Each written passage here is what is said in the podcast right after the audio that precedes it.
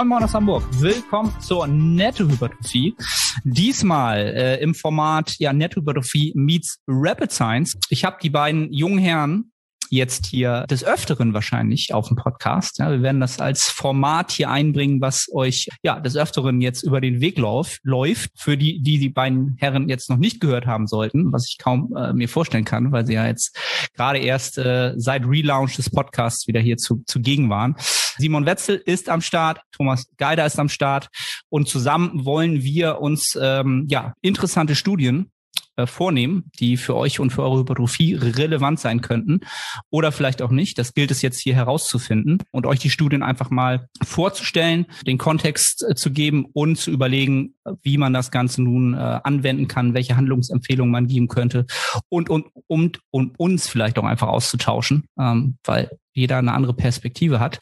Wichtig vorab, Studien sind halt immer äh, sehr, sehr komplex. Ja? Wir werden es nicht schaffen, sie in, in ihrer Gänze euch vorzustellen. Das würde auch das Format sprengen. Deswegen, ja, seid euch dessen immer bewusst. Wir nehmen quasi das raus, was ähm, relevant ist. Es gibt aber natürlich trotzdem immer vieles, was man dann ganz lesen müsste. Seid euch dessen immer bewusst. Das als kleine Präambel voraus, als Disclaimer. Damit will ich euch aber auch gar nicht länger auf die Folter spannen. Jungs, erstmal äh, nochmal cool, dass ihr wieder am Start seid. Simon, Thomas, welcome an diesem Samstag fürs Protokoll. Ja, 12 Uhr setzen wir uns zusammen, um einen Podcast aufzunehmen.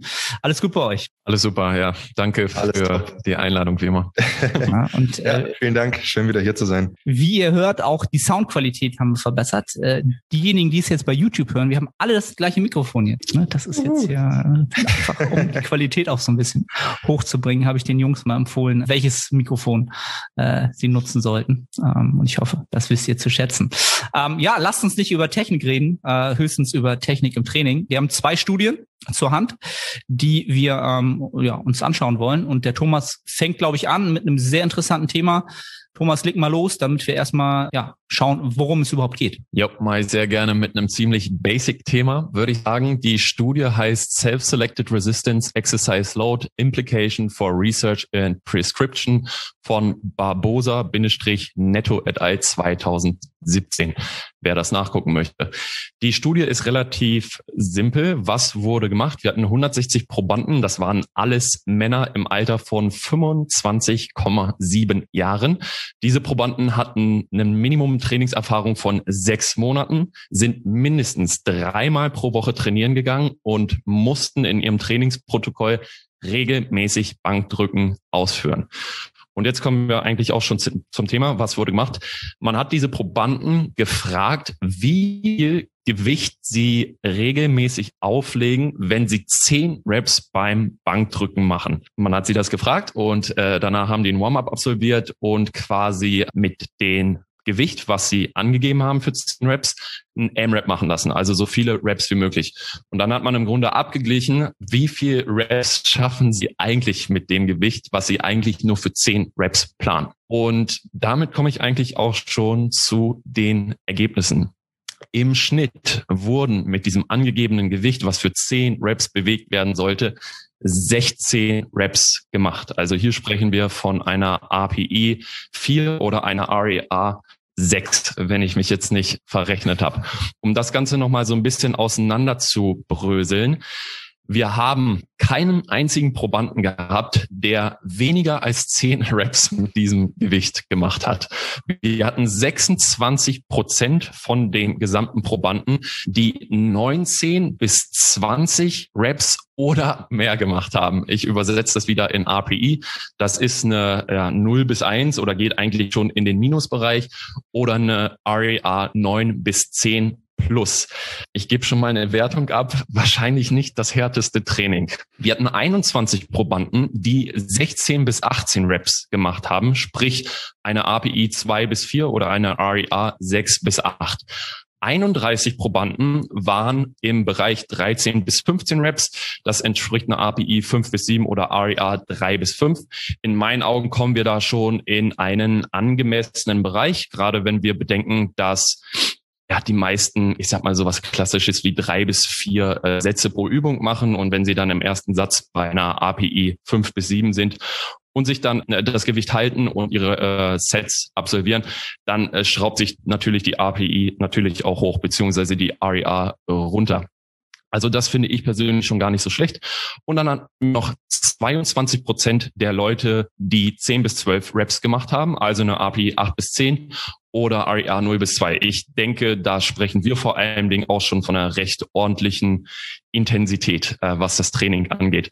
Äh, wichtig hier zu sagen ist einfach, dass mal 50 Prozent in meinen Augen zumindest wirklich mit einem Gewicht arbeiten, was sich für 10 Reps bewegen soll was absolut nicht in hartes Training fällt. Also jeder zweite trainiert nicht, ich würde sagen, nicht mal im Warm-up-Bereich. Also das ist schon ziemlich, ziemlich low.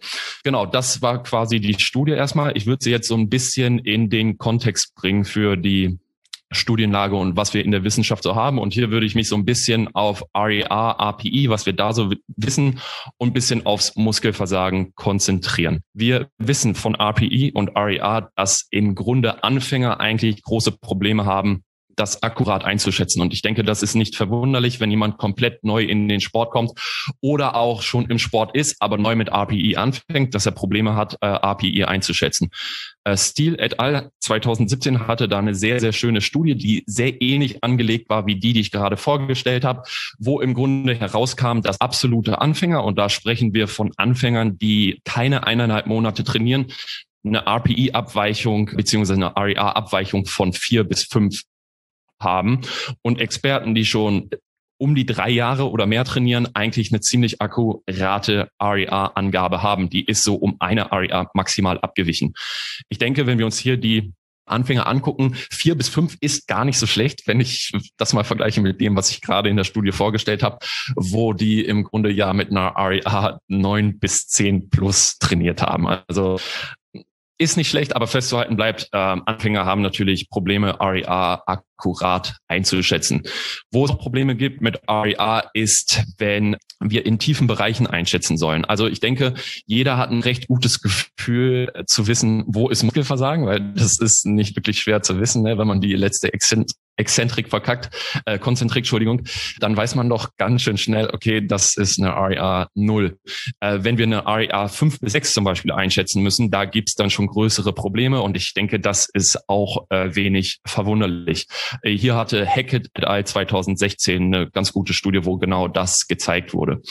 Was wir noch wissen, wenn es ums äh, Muskelversagen geht und Hypertrophie.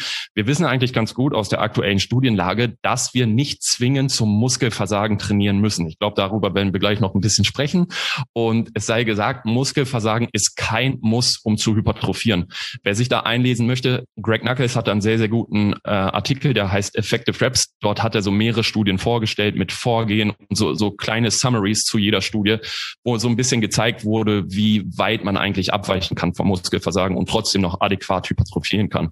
Was man aus der aktuellen Studienlage auch noch gar nicht sagen kann, ist, mit welcher minimalen API oder REA wir überhaupt trainieren können. Je nachdem, wo man liest, äh, sieht man immer so API 5 bis 6, äh, dass das so als minimalste API angegeben wird, um noch Gains zu machen. Ich denke, da hat jeder eine etwas andere Meinung. Wenn man in der Literatur so ein bisschen rumguckt, ist das so das, was man am häufigsten liest. Interessant ist noch eine Meta-Analyse von Grigic, mein Lieblingsname in der Wissenschaftswelt von 2021. Äh, der hat herausgefunden, dass trainierte Probanden besser hypertrophieren, wenn sie zum Muskelversagen trainieren. Hier sei aber auch gesagt, das war eine Subgruppenanalyse innerhalb einer großen Meta-Analyse, sage ich mal. Und in diese Subgruppenanalyse sind gerade mal zwei Studien geflossen. Eine, wo das Volumen angepasst war und eine, wo das Volumen nicht angepasst war. Das ist zwar immerhin etwas, ich persönlich würde anhand dieser zwei Studien nicht zu viel Gewicht drauflegen und sagen, okay, das ist auf jeden Fall das einzig wahre und richtige. Abschließend, was wir noch wissen, wenn wir zum Beispiel zum Muskelversagen trainieren, ist, dass unsere Fatigue beziehungsweise unsere Recovery-Zeiten etwas länger werden, als wenn wir ähm, vom Muskelversagen fernbleiben. Hier hatte Moran Navarro, klingt Spanisch, 2017 ziemlich gute Studie, wer da nachlesen möchte. Also Recovery-Zeiten verzögern sich immer oder gehen ein bisschen in die Länge, wenn wir bis zum Muskelversagen trainieren. Das ist so ja alles, was ich so ein bisschen rausfinden konnte, um, um diese Studie zumindest so ein bisschen einzuordnen. Hat zwar nicht direkt was mit dieser Studie zu tun, aber alles so Themen, die quasi so ein bisschen ineinander greifen, um das Ganze so ein bisschen zu beleuchten. Ich habe jetzt viel geredet. Arne, hast du vielleicht ja. schon zwischendurch eine Frage? Auf, auf, auf jeden Fall. Also ich glaube, grundsätzlich sind da jetzt äh, bestimmt vier Subthemen drin, die wir jetzt äh, erstmal besprechen müssen. Ja. Und dann, glaube ich, äh, wird das eine sich mit dem anderen ähm, koppeln oder verbinden oder auch aufzeigen, warum das eine vielleicht mit dem anderen zu tun hat oder das andere beeinflusst. Ähm, grundsätzlich die Frage, die ich dann, glaube ich, gleich schon wieder zurückgeben würde, ist halt, und das ist eine Frage, die ich ganz, ganz vielen Interviewgästen hier im Podcast stelle, was denn jetzt wahrscheinlich die potenteste Basis ist für unser Training halt. Ne? Wir haben halt die zwei Faktoren. Wir haben die Intensität, also die relative und die absolute ja. Intensität. Und wir haben natürlich die, die Ausführung und die Präzision, die wir halt entsprechend ähm, ja. versuchen, ähm, entsprechend an den Tag zu legen, um natürlich viele Muskelfasern stark zu innervieren, zu aktivieren. Ja. Und ähm, beides äh, hat natürlich äh, eine bestimmte Bewandtnis. Am Ende des Tages, wenn wir sehr, sehr effektiv sind als Athleten und fortgeschritten sind, dann wissen wir beides auch einzuschätzen und auch ähm, zu bestimmten Momenten vielleicht den Akzent so ein bisschen wandern zu lassen. Aber wenn wir jetzt anfangen mit dem Training oder wir sind vielleicht noch in der Phase, wo wir zwei, drei Jahre trainieren und sagen, okay, das mit der Studie jetzt, wenn ich ehrlich zu mir bin, ähm, kann das vielleicht auch mich, auf mich zutreffen. Ne? Es gibt ja so, wenn, mhm. wenn jetzt der eine oder andere, die Zuhörerin oder der Zuhörer sagt, na ja, ich habe vielleicht auch ab und zu das Gefühl, ich könnte härter trainieren vielleicht hart, trainiere ich vielleicht ja. nicht hart genug. Wo fange ich jetzt an, quasi das, das Feld aufzu, aufzumischen oder wo fange ich jetzt halt an? Ne? Bin ich jetzt, muss ich jetzt einfach erstmal härter trainieren oder muss ich erstmal gucken, dass, dass die, dass die Ausführung sehr, sehr on point ist? Ne? Und das eine limitiert dann immer das andere so. Wo, wo setzen wir an?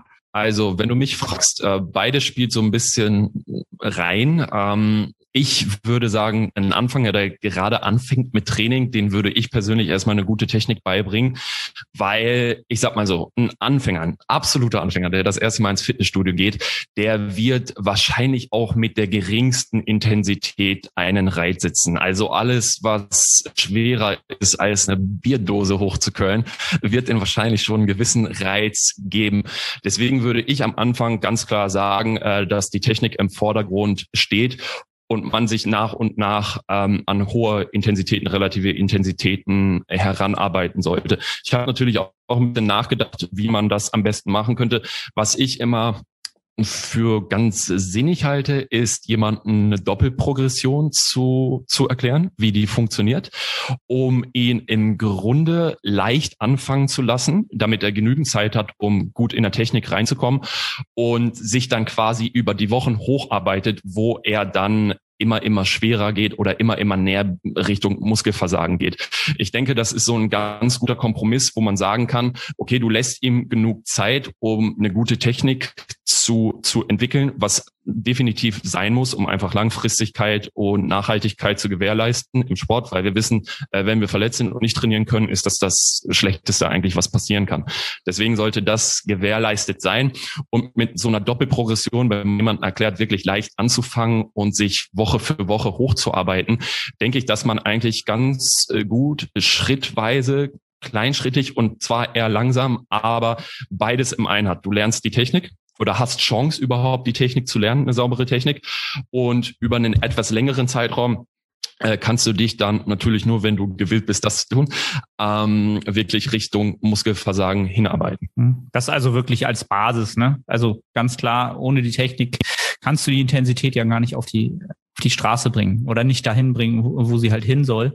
Gehen wir jetzt einfach mal nur von den von dem Athleten aus. Also ich denke mal, das repräsentiert den Großteil der Zuhörer, der eigentlich schon sich selbst als Intermediate sieht, also jemand, der jetzt schon so leicht oder mittel fortgeschritten ist, aber natürlich irgendwie damit kämpft, in dem Sport voranzukommen. Ne, ich denke mal, deswegen versucht man Podcasts zu hören, sich zu belesen, neue Dinge zu verstehen. Da ist es dann, glaube ich, wieder schwerer, ne? dem zu sagen, ist es jetzt das eine oder ist es das andere. Und da sind wir dann vielleicht auch schon bei dem Thema, wo du ähm, die Studie mit dem mit den relativen Intensitäten ähm, angesprochen hast, nämlich äh, kann ich das überhaupt einschätzen, ne? wie viele Wiederholungen ich noch im Tank habe, entsprechend. Ja. Und da ähm, glaube ich, da sieht man halt auch bei der initialen Studie, das ist halt extrem schwer, wenn man keinen Anker hat. Also der Anker in dem Sinne, dass man sagt, okay, ich weiß halt, was technisches und was vielleicht sogar absolutes Muskelversagen ist. Also technisch, ich kann es einfach nicht mehr sauber ausführen. Ich fange halt an, äh, Hilfsmuskulatur zu nutzen oder absolut. Ja. Ich hole mir sogar noch jemanden, der vielleicht noch mal die Konzentrik mithilft und ich mache noch sogar noch mal Exzentrik mit, so also um es noch mal vom Feeling noch mal äh, zu verstärken unter Umständen. Diesen Anker, der fehlt ja wahrscheinlich definitiv den Menschen in der in der ersten Studie würde ich schätzen, oder? Äh, ja, das äh, kann gut sein. Äh, beziehungsweise denke ich fast, äh, ich habe zwar nicht mehr ganz auf dem Schirm, ich glaube aber, vielleicht hatten die zum ersten Mal in der Studie selbst einen Anker, der sie eventuell zum Muskelversagen äh, getrieben hat mit dem, äh, ja, mit dem Autor beziehungsweise mit dem, der die Studie durchgeführt hat, indem er sie eventuell gepusht hat, äh, noch mehr zu geben und tatsächlich äh, mehr als zehn Reps zu schaffen mit dem Gewicht, äh, was er angegeben hat. Aber ganz klar, du sprichst ein Thema an, wo viele alleine immer so ein bisschen verloren sind. Äh, wo, wo ist denn jetzt, wo ist denn jetzt Muskelversagen? Bin ich überhaupt beim Muskelversagen? Ich meine, dahingehend denke ich, kann man sich wirklich leicht helfen. Ich meine, der, der leichteste Tipp ist einfach, nimm dein, nimm dein, nimm dein Set auf vom Bankdrücken oder sonst was und äh, gleich es einfach mal mit dem Video ab. Äh, wie, wie sieht das Video aus? Äh, was gibt das her? Wie viel Raps hätte ich noch machen können? Wie habe ich mich selber gefühlt? Und so weiter. Ich meine, das ist so ein gängiges Mittel, was man definitiv komplett alleine machen kann, ohne zum Beispiel einen Trainingspartner zu haben, was natürlich eine weitere Möglichkeit wäre, oder ohne einen Coach zu haben, was noch eine weitere Möglichkeit äh, wäre, um da in der Praxis ja näher, näher heranzukommen, wenn man wenn man denn überhaupt möchte, weil ich habe oft so ein bisschen das Gefühl, man muss auch so ein bisschen der Typ sein, um äh, und das wirklich mögen, sich äh, so weit zu verausgaben, dass man dann auch letztendlich mal äh, Muskelversagen ja anstrebt. Ne? Ja, ich weiß nicht, ob es der Typ ist oder ob es irgendwann vielleicht doch das Wissen darum ist, wie viel sozusagen man an Reiz dann doch bekommt oder wie stark man halt Muskelfasern aktivieren kann und vielleicht auch einfach den Erfahrungswert hat, dass man vielleicht äh, in, in der jetzigen Trainingsphase in seiner Lebensphase ist, in der man vielleicht auch vielleicht eine geringere Trainingsfrequenz fährt und diese längeren Regenerationszeiten halt auch aufbringen kann für sein Training und man einfach auch ähm, vielleicht aus einer Trainingsphase kommt, in der man vielleicht auch viel mehr mit diesen relativen Intensitäten gearbeitet hat und dort auch einfach eine gewisse mentale Ermüdung entstanden ist. Ne? Also das ist wieder das alte Thema, ohne Dopamin funktionieren wir halt nicht gut und das brauchen wir halt in gewisser Weise vielleicht auch fürs Training. Ja, einfach so eine Vorfreude auf etwas Neues. Das ist halt so eine Sache, wo ich, wo ich oftmals Menschen sehe, die einfach davon profitieren, an diesem neuen, also an, an, an diesem neuen Reiz oder an dieser neuen Erfahrung zu partizipieren ne? und darauf dann, dann natürlich auch Gefallen daran finden. Da sind wir am Ende wieder bei der Adherenz. Macht es mir halt Spaß und will ich es konstant halt machen. Da ist dann halt aber auch wieder die Frage, wenn ich das diese Phase dann sehr, sehr lange habe, sagt der Körper dann nicht vielleicht auch irgendwann, äh, naja, jetzt wäre vielleicht auch mal wieder eine Phase gut, äh, an, wo wir auch mal ein bisschen was im Tank lassen und nicht jedes Mal versuchen. Ja, absolut. Äh, ich meine, das mit, mit der Typfrage war auch ein Faktor. Also mhm. ich meine, wir wissen, wie Training funktioniert, denken wir zumindest. Und natürlich gehören äh, weitaus mehr Faktoren. Wie ist der Trainingsplan aufgestellt? Welche Frequenzen fahre ich? Welche, äh, welche Übungsauswahl habe ich? Und, und, und, und, und. Wie viel Volumen mache ich? Also es spielt ja alles irgendwo mit mit rein. Äh, was ich damit eigentlich nur sagen wollte, ich habe immer das Gefühl, manche mögen es halt einfach, sich zu verausgaben und manche halt nicht, weil das ist so ein bisschen das, was ich persönlich im, im Fitnessstudio halt oft sehe, woran es dann tatsächlich oft scheitert, weil ich ich, ich gehe im Fit One trainieren. Ich und ich bin ja jetzt fünf Jahre oder so. Und ich habe da Konsorten rumlaufen, die kenne ich seit fünf Jahren und die kommen auch immer regelmäßig. Die sind teilweise genauso oft wie ich im Fitnessstudio, aber die sehen genau aus wie an Tag eins. Und wenn man die trainieren sieht, dann sieht man natürlich oft dieses äh, bewährte Muster, äh, Adduktorenmaschine und äh, Candy Crush am Handy. Und naja, weißt du, und damit wird man halt tatsächlich nicht äh, weit kommen. Ich meine, die Leute haben diese, ich sag mal, diese Adherence, äh, wie es immer so schön heißt, wirklich oft ins Fitnessstudio zu gehen. Und der Trainingsplan kann eigentlich gar nicht so schlecht sein, dass da nichts passieren wird. Aber die Basis des Anstrengens, Anstrengens ähm, ist einfach nicht gegeben. Und äh, hier rede ich zum Beispiel gar nicht von äh, Nuancen, ob es jetzt eine API 8, 9 oder 10 ist, sondern einfach generell davon, sich anzustrengen. Für, für mich stellt das mit die wichtigste Grundlage dar und Basis, um Erfolg im Training zu haben und eigentlich Erfolg in jeder anderen Sache, die wir im Leben betreiben, oder? Das, das ist jetzt halt ähm, genau die Frage halt im Grunde, Grunde, Grunde genommen, da kommen wir dann quasi jetzt äh, zu, zum, zum nächsten Subthema. Wie soll ich das sagen? Wir brauchen halt nur eine gewisse Intensität, eine gewisse, eine gewisse Menge an Intensität, um halt sicher zu gehen oder von der wir halt wissen, dass wir damit halt einen Reiz setzen, der Hypertrophie halt auslöst.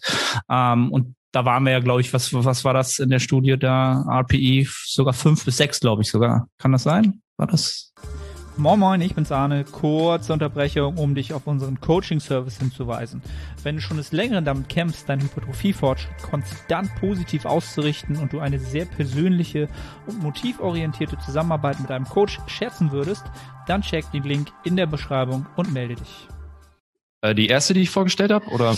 Nee, die von, äh, wie heißt äh, dein Lieblingsname? Grigic. Ach so, irgendwas oder ja, äh, nee, in, in der, also das war eine Meta-Analyse und äh, mhm. in der Meta-Analyse wurde halt gesagt, dass äh, trainierte Probanden äh, signifikant besser hypertrophieren, wenn sie ah, bis okay. zum Muskelversagen trainieren. Und äh, den, das setze ich jetzt mal mit einer REA 0 erstmal gleich. Okay. Aber also den ungefähren Wert, wo wir sagen, man könnte jetzt halt auch mit REA 3, 4 trainieren. Ja. Ne? Da würden wir halt auch noch entsprechend ähm, Wiederholungen reinbekommen am Ende, die halt auch ja. ja. uns, uns wachsen lassen, sagen wir es mal so. Und das sind, das ist ja genau das, was diese Menschen, von denen du eben gesprochen hast, ja noch nicht mal sozusagen in die Waagschale werfen oder nicht in die Waagschale. Man nicht, halt auch also in der Studie gesehen hat so ein bisschen, ne? Genau. Und ich glaube nicht mal, dass sie das dass sie das gar nicht bewusst machen. Also sie wollen das ja, sonst würden sie ja auch nicht immer wieder, sonst würden sie ja nicht immer wiederkommen. Also sie, sie, sie sind ja da. Also der Invest an Zeit ist ja da. Ja, und ich kann mir halt auch nicht vorstellen, dass, dass sie dann nicht bereit sind, den Invest an, an Intensität zu gehen, aber sie wissen nicht darum. Das glaube ich ja. einfach. Also sie wissen nicht, wo dieser Anker halt ist, wo diese Intensität ist, die sie brauchen, um halt nicht wie der Tag eins Mensch auszusehen. Ähm, und das ist natürlich auch etwas, was, ähm, was wir jetzt sozusagen hier so ein bisschen rausarbeiten müssen. Wie, wie bekommen bekommt man diese Menschen dorthin, dass sie verstehen, dass, ähm, dass sie halt ein bisschen härter trainieren müssen oder vielleicht auch ein bisschen deutlich härter trainieren müssen und einmal diesen Anker sich holen halt. Ne? Okay, alles klar, da oben bin ich und ich muss halt mindestens hm, zu 70, 80 Prozent dahin kommen und das in jedem Satz, damit das hier auch äh, keine Zeitverschwendung wird halt. Ne? Ja, das, das ist, äh, ist scheinbar diesen Menschen halt überhaupt nicht bewusst.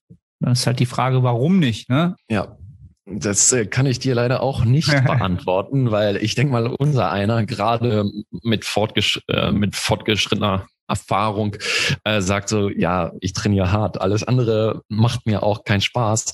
Aber ja, wie du sagst, ich denke, jeder war auch mal irgendwo an der Stelle, wo er, wo er vielleicht auch nicht so hart und nicht so geil trainiert hat. Ich denke, früher oder später ist es halt dann auch so ein bisschen so ein Breaking Point, sich selber ein bisschen einzugestehen, okay, ich mache das jetzt zwei, drei Jahre und komme einfach nicht voran, äh, voran. Und wo, woran liegt das Ganze? Ich gehe zum Training, ich mache mein Volumen, ich habe eigentlich auch einen Trainingsplan. Dann bleibt halt oft nur noch der Faktor, wahrscheinlich strenge ich mich nicht oft genug an. Und ja, also ich, ich verstehe absolut, was du meinst, dass man sagt so, ja, die investieren die Zeit und eigentlich müssten sie es doch wollen.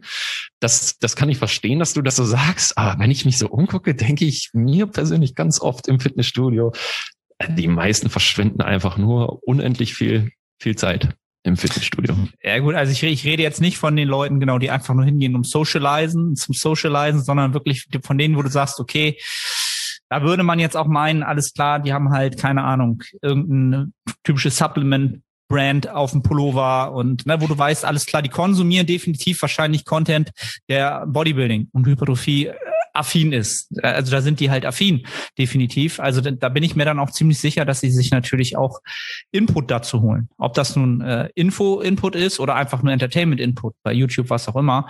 Aber diese Menschen trainieren ja auch entsprechend hart. Auf jeden Fall in den Videos, ja, und das dann auch, auch sehr, sehr hart. Also um es einfach mal äh, runterzubrechen, ich glaube, und das ist jetzt so eine Frage an euch, dass man da einfach auch eine, dass das in gewisser Weise und weiß nicht, ob man das so sagen kann, dass es tatsächlich eine Fähigkeit ist, die man ausprägt, ähm, dass da, dass da eine Lernkurve zugehört. Denn also so einfach um mein, kurz mal mein, ähm, meine Entwicklung da zu, zu, zu ähm, rauszuhauen. Als ich angefangen habe mit dem Sport, also ich komme halt noch aus so der Team Andro Zeit, da habe ich halt angefangen, da gab es halt nur dieses Forum so und da, äh, da war halt Muskelversagen, ohne ging's halt nicht. Ne? Ich habe da immer noch so die äh, dieses, ich weiß nicht, ob ihr das kennt, dieses äh, diesen Roman Fritz Videoausschnitt vor Augen, wo er halt zum Jüngling erklärt, wie Muskelaufbau funktioniert. Und wenn man kein Muskelversagen hat, ist das so, als wenn man auf so einen äh, Lichtschalter drücken muss. Und wenn du nicht Muskelversagen bist, dann hast du nicht auf diesen Schalter gedrückt und dann passiert gar nichts. So und das war aus der Zeit komme ich halt, ja. ja. So und ähm, ich habe dann gemerkt, alles klar, so trainiere ich halt, habe dann wahrscheinlich aber auch viel zu viel äh, Frequenz und Trainingsvolumen gehabt gehabt und habe halt gemerkt, ich drehe mich damit halt nur in den Boden und bin halt nie besser geworden halt. Ne? Also das war so das eine Spektrum. Dann habe ich halt irgendwann die Reps in Reserve, das ganze System sozusagen für mich kennengelernt, das angewendet, ähm, für mich perfektioniert, sage ich mal so, auf mich angewendet, habe damit auch sehr, sehr gute Fortschritte gemacht, bis ich zu dem Punkt gekommen bin, wo es auch da langsamer wurde und ich gemerkt habe, okay, wahrscheinlich muss ich die Fähigkeit ausprägen, eine ARIA 1 bis 0 anders aussehen zu lassen als ich es vielleicht jetzt noch äh, vor einem Jahr getan habe. Und ja, da bin ich halt mittlerweile, wenn man diese Analogie nimmt vom guten Roman, ja, den ich grundsätzlich sehr schätze, ein brutaler Athlet. Ich würde das Ganze halt nicht als Lichtschalter sehen, sondern eher wie so ein Licht, ja, so ein Dimmerschalter. Ja? ja. Also du kannst halt den, du kannst dran drehen, ja, und dann hast du halt mehr Licht, also vielleicht auch mehr Reiz, ja, mehr potenten Reiz. Aber dafür, dass du drehst, verbrauchst du auch mehr Strom, was am Ende dann Ermüdung ist. Ja, und dafür bezahlst du halt am Ende des Tages. Und wenn du den halt immer voll aufdrehst und äh, bei dir immer äh, im, im Raum sozusagen du geblendet wirst von deiner, von deinem Licht und so viel Strom verbrauchst, ähm, ja, dann ist das ein Zustand, der wahrscheinlich nicht gut ist so, ne? Ja, und von daher, Simon, was ist so deine Entwicklung, äh, wenn man sich das Thema, ja, ich weiß gar nicht, hartes Training hört sich für mich immer so bekloppt an, einfach intensiv trainieren, produktiv, ja, potent ja, trainieren. Also sind ja jetzt schon echt einige sehr gute Punkte gefallen, wo ich ähm, gerade sehr, sehr gespannt und aufmerksam zugehört habe. Und ähm, mit den allermeisten bin ich auch sehr d'accord, auch das, was Thomas vorhin äh, erwähnt hat. Ich glaube auch, dass da schon eine gewisse Lernentwicklung irgendwo dahinter steht. Also ich denke, gerade wenn man neu mit dem Sport anfängt, das betrifft jetzt wahrscheinlich die allerwenigsten äh, Zuhörer und Zuhörerinnen hier in dem Podcast, aber gerade ganz am Anfang weder braucht man wahrscheinlich dieses Training wirklich bis zum Muskelversagen. Noch äh, würde ich es für wahnsinnig sinnvoll halten, einfach eben aufgrund äh, gerade so was die was die Erlernen oder das Erlernen der Technik angeht zu Beginn. Ich denke, das sollte auf jeden Fall im Vordergrund stehen. Und äh, dann, wenn man dann nach und nach sich einfach ja vertraut macht mit dem ganzen Sport, mit dem Training, dann kommt in aller Regel eben nicht immer, wie man ja auch anhand der Studien sieht, aber in aller Regel kommt dann schon so eine gewisse relative Intensität irgendwo mit dazu, zumindest bei den Leuten, die eben langfristig in dem Sport auch ja, bleiben wollen und auch besser werden möchten. Ähm, das jetzt einfach mal so als Grund, Grundvoraussetzung. Ich glaube, bei diesem ganzen Thema, mh, hm, was man oder wie man, wie ich es, wie ich es äh, oft oft sehe oder wie ich es versuche auch irgendwo zu simplifizieren ein Stück weit, weil es ist eben sehr komplex. Ähm, ich finde so eine gewisse Erfahrung mit dem Training bis zum Muskelversagen ist einfach insofern hilfreich, weil man später diese gewisse Grundintensität einfach leichter erreichen kann. Weil, okay, wir wissen, man braucht eine gewisse Intensität. Wir wissen nicht genau, wo das ist, ob das eine RPI 5 ist, eine RPI 7 oder eine RPI 9 keine Ahnung. Wir wissen aber, wir müssen irgendwo ein Stück weit hart genug trainieren und nah genug ans Versagen rankommen, um einen adäquaten Muskelreiz zu setzen. Und wenn man einfach in Vergangenheit Erfahrungen damit gemacht hat, und man weiß, hey, ich kann mich wirklich pushen, bis absolut gar nichts mehr geht und dann vielleicht sogar auch gerne mal mit noch ein bisschen Unterstützung drüber hinausgehen, dass man sich einfach diesen Anker über viele, viele Monate und Jahre erarbeitet, dann kann man sich diese gewisse Grundintensität irgendwo selbst im Laufe der Zeit beibringen.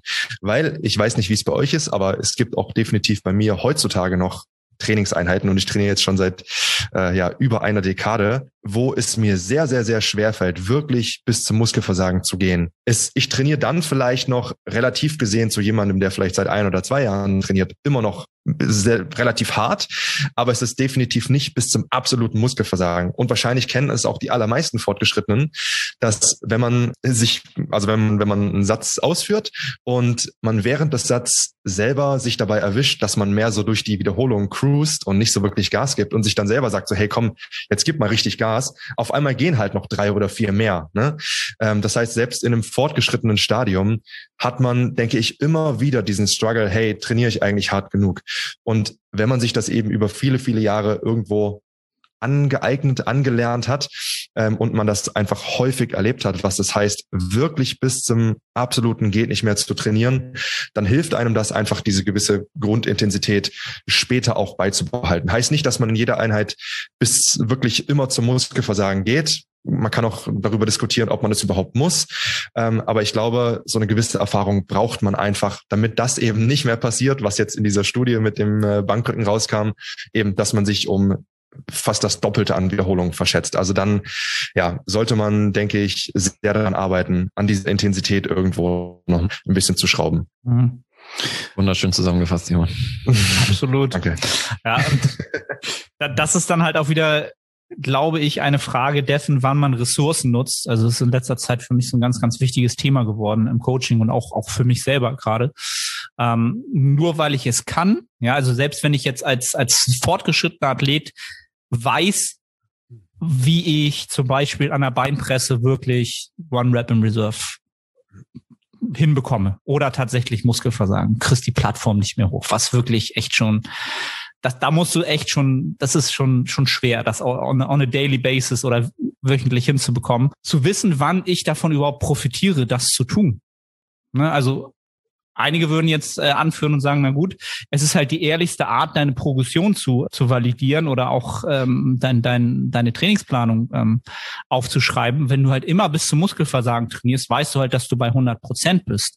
Ja, aber die Frage ist halt, ob du davon nächste Woche oder in vier Wochen noch von profitieren wirst. Und das ist dann wieder die Frage, wie weit schaue ich halt voraus, wie weitblickend äh, ist meine Trainingsplanung, Trainingssicht und Verständnis von meinem eigenen Prozess. Und ähm, das finde ich halt bei dem Thema ganz, ganz wichtig. Sobald mhm. dieser Anker da ist, ich denke auch, dass der die Basis sein sollte, äh, wie Simon das auch schön zusammengefasst hat, weil ich mich dann immer darauf berufen kann, und dann aber zu dem Zeitpunkt, wo ich halt die Ressourcen habe, die Regenerationskapazitäten habe und auch den Fokus aufbringen kann und die Konzentration aufbringen kann, das zu tun, dann tue ich das halt auch. Und dann gibt's halt auch die Tage, wie Simon es auch gesagt hat, in dem wir vielleicht halt auch andere äh, Baustellen haben oder vielleicht auch durch sehr, sehr viel Ermüdung, die vorher angefallen ist, noch irgendwie da ist, es einfach nicht sinnig ins System bekommen äh, uns uns einfach nur dazu quälen und sagen, ja, es ist halt unser Dogma, wir wollen halt 100 Prozent geben, werden aber gar nicht in der Lage, das abzurufen. Das ist, glaube ich, dann die Königsdisziplin. Ne? Also das nenne ich dann immer, wir alle kennen Flexible Dieting. Ich glaube, Flexible Training ist äh, dann die absolute Königsdisziplin. Ne? Ähm, da stelle ich mir halt immer, weiß gar nicht, keinen speziellen IFBB Pro vor, der dann halt ins Training geht und dann einfach an dem Tag so trainiert, wie er es für sich sinnig, als sinnig erachtet halt, ne, weil er schon 30 Jahre halt trainiert, so, ne, ähm, und dann weiß, okay, das ist halt die Dosis, die ich heute brauche, so. Und ja. gar nicht groß drüber nachdenkt und weiß, okay, in drei Wochen bin ich hier immer noch gut dabei und komme halt voran und hm, arbeite an meinem Ziel, ne. Mhm. Das ist dann so die, ja. Ich denke vielleicht generell, wie man das ganze Thema, äh, ja, versuchen kann, irgendwo ein Stück weit zu vereinfachen, weil man kann sich eben auch sehr verhaspeln, muss man auch sagen. Gerade auch, ich meine, RPE und, und REA war eine super Geschichte oder ist eine super Geschichte. Ich wende es auch selber im, im Coaching vor allem sehr, sehr viel an. In meinem eigenen Training tatsächlich mittlerweile äh, relativ wenig.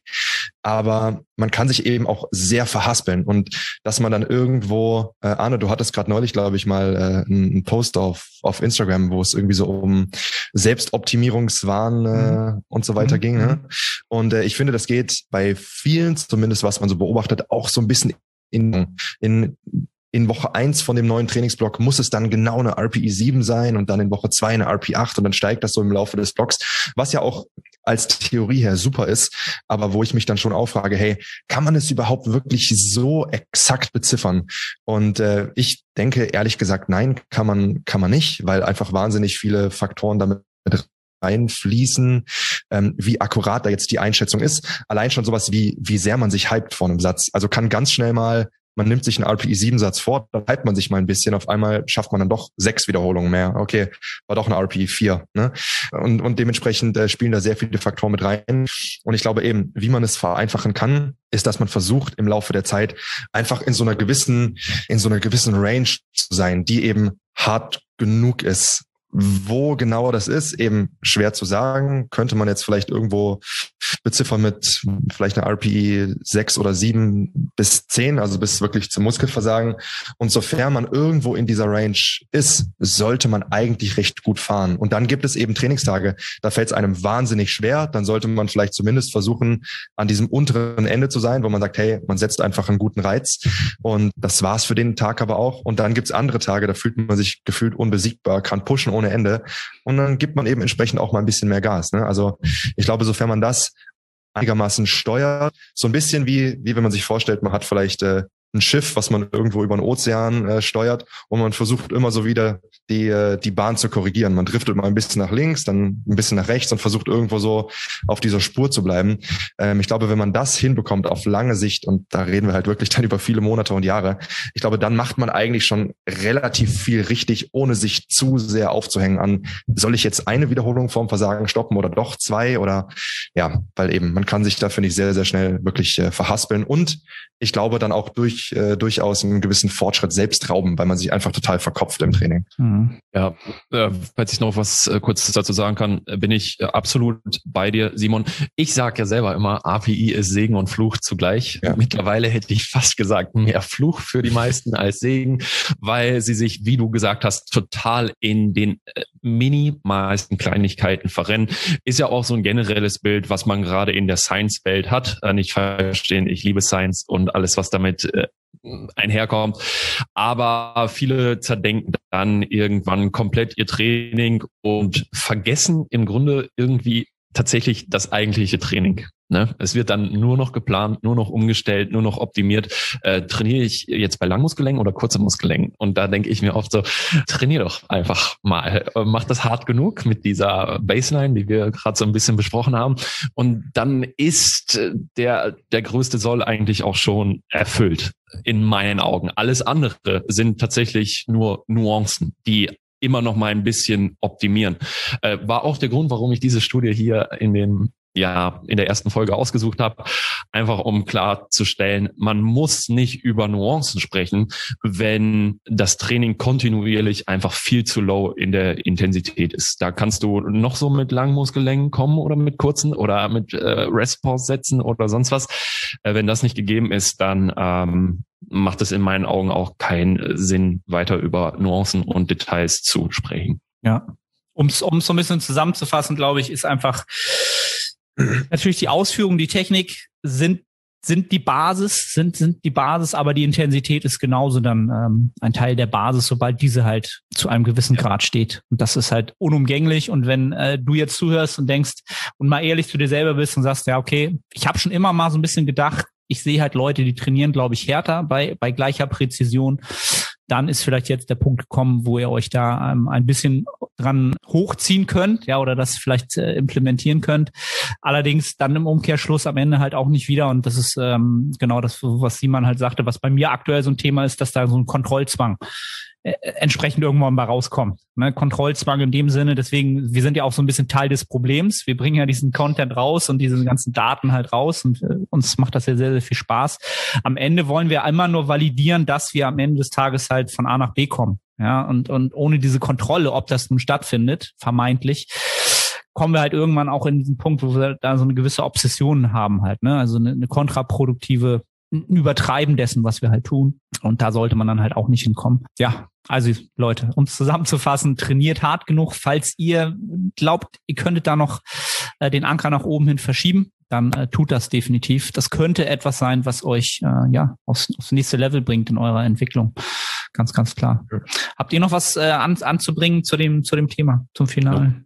Ich glaube, es wurde eigentlich so das meiste gesagt. Ja, ich, ich glaube, man könnte noch sehr viel äh, darüber sprechen, auch ja. dann, wie sich das genau in der Trainingsplanung zum Beispiel äußert. Aber ja, ich glaube, der, der wesentliche Punkt sollte hoffentlich rübergekommen sein. Lasst es uns äh, entsprechend wissen. Ja, Simon hat auch noch eine interessante Studie, auch wieder aus meiner Sicht ein essentielles Thema für jeden, der jetzt zuhört. Ähm, ja, bin gespannt. Hau mal raus. Genau. Also ich äh, habe heute eine Studie mitgebracht von Schönfeld und Kollegen aus dem Jahr 2018, also auch relativ äh, aktuell. Und die haben sich letzten Endes das Thema interne und externe Cues angesehen. Was genau das ist, da komme ich gleich noch drauf zu sprechen. Ähm, letzten Endes geht es aber irgendwo so um das Thema, ähm, ja, was in der, gerade in der Bodybuilding-Welt so ein bisschen als äh, Mind-Muscle-Connection, Muskelgefühl, wie auch immer, interpretiert wird oder ja, wie man es, wie man es dort eben kennt. Und ähm, ja, das Ziel dieser Studie war es zu untersuchen, wie sich ein gewisser Fokus während dem Training auf eine Muskelhypertrophie und auch auf die Maximalkraft auswirkt. Ich denke jetzt für heute den Kontext vor allem äh, die Muskelhypertrophie ähm, interessant. Und ähm, genau, das haben sie sich angesehen. Und kurz vorneweg, was genau sind interne und externe Cues? Interne Cues, das ist eben das, was man so, ja, was man oft so unter Mind-Muscle Connection versteht. Das ist, wenn man sich während der Ausführung einer Übung auf ein bestimmtes Körperteil fokussiert. Also zum Beispiel, wenn man jetzt Bankdrücken macht und äh, dann fokussiert man sich darauf, seine Brust hart zu kontrahieren. Das wäre jetzt ein interner Cue. Also man setzt sich irgendwie so einen, so einen kleinen Spruch oder irgendwie ein Wort in den Kopf, worauf man sich dann versucht, während der Ausführung zu fokussieren. Ein externer Cue hingegen bezieht sich auf das Ergebnis einer Bewegung. Das heißt, man würde jetzt beim Bankdrücken nicht sagen, okay, ich spanne jetzt hart es geht meine Brust an, sondern ich stelle mir vor, ich werfe die Handelstange an die Decke. Das wäre ein externer Cue, also ist mehr ergebnisorientiert. Und das haben die Autoren da eben äh, untersucht und wie sich diese unterschiedlichen Cueings auf letzten Endes eine Muskelhypertrophie auswirken. Wie haben die das gemacht? Die haben insgesamt 27 junge Männer ohne Trainingserfahrung, ganz wichtig, herangezogen und in zwei Gruppen aufgeteilt. Beide Gruppen haben für acht Wochen lang trainiert, haben jeweils drei Trainingseinheiten pro Woche gemacht und in jeder äh, dieser Trainingseinheiten haben sie vier Sätze, acht bis zwölf Wiederholungen bis zum Muskelversagen im äh, Bizeps Curl und am Beinstrecker absolviert. Und das Gewicht wurde entsprechend im Laufe der acht Wochen immer angepasst, damit sie eben in diesem acht bis zwölfer Wiederholungsbereich im Muskelversagen bleiben. Es gab, wie gesagt, zwei Gruppen. Die eine Gruppe hatte die Anweisung bekommen, dass sie sich während der Aus, äh, Ausführung auf Squeeze the Muscle fokussieren sollen. Also sie sollen entsprechend beim Bizeps Curl den Bizeps anspannen und beim Beinstrecker den Quadrizeps. Und die Gruppe mit dem externen Cueing sollte sich auf Get the Weight Up fokussieren. Also wirklich keine, keine Konzentration auf irgendwie ein Körperteil, auf irgendeinen Muskel, sondern wirklich einfach nur kriegt das Gewicht nach oben. Das waren also die beiden Gruppen oder die, die Unterschiede in den beiden Gruppen. Gemessen wurde am Ende die Muskeldicke als Proxy für die Muskelhypertrophie im Bizeps und im Quadrizeps. Und die Kraft ja, wurde isometrisch gemessen. Ähm, also sprich, da gibt es dann so Apparate, wo man gegen einen unbeweglichen äh, Widerstand, so fest es geht, in dem Fall curlt oder eine Beinstreckbewegung macht und hat da geschaut, wie sich das im Laufe dieser acht Wochen entwickelt. Die Ergebnisse sind äh, ziemlich, ziemlich spannend und zwar insofern, ich fokussiere mich jetzt mal erstmal nur auf den äh, Hypertrophie-Aspekt.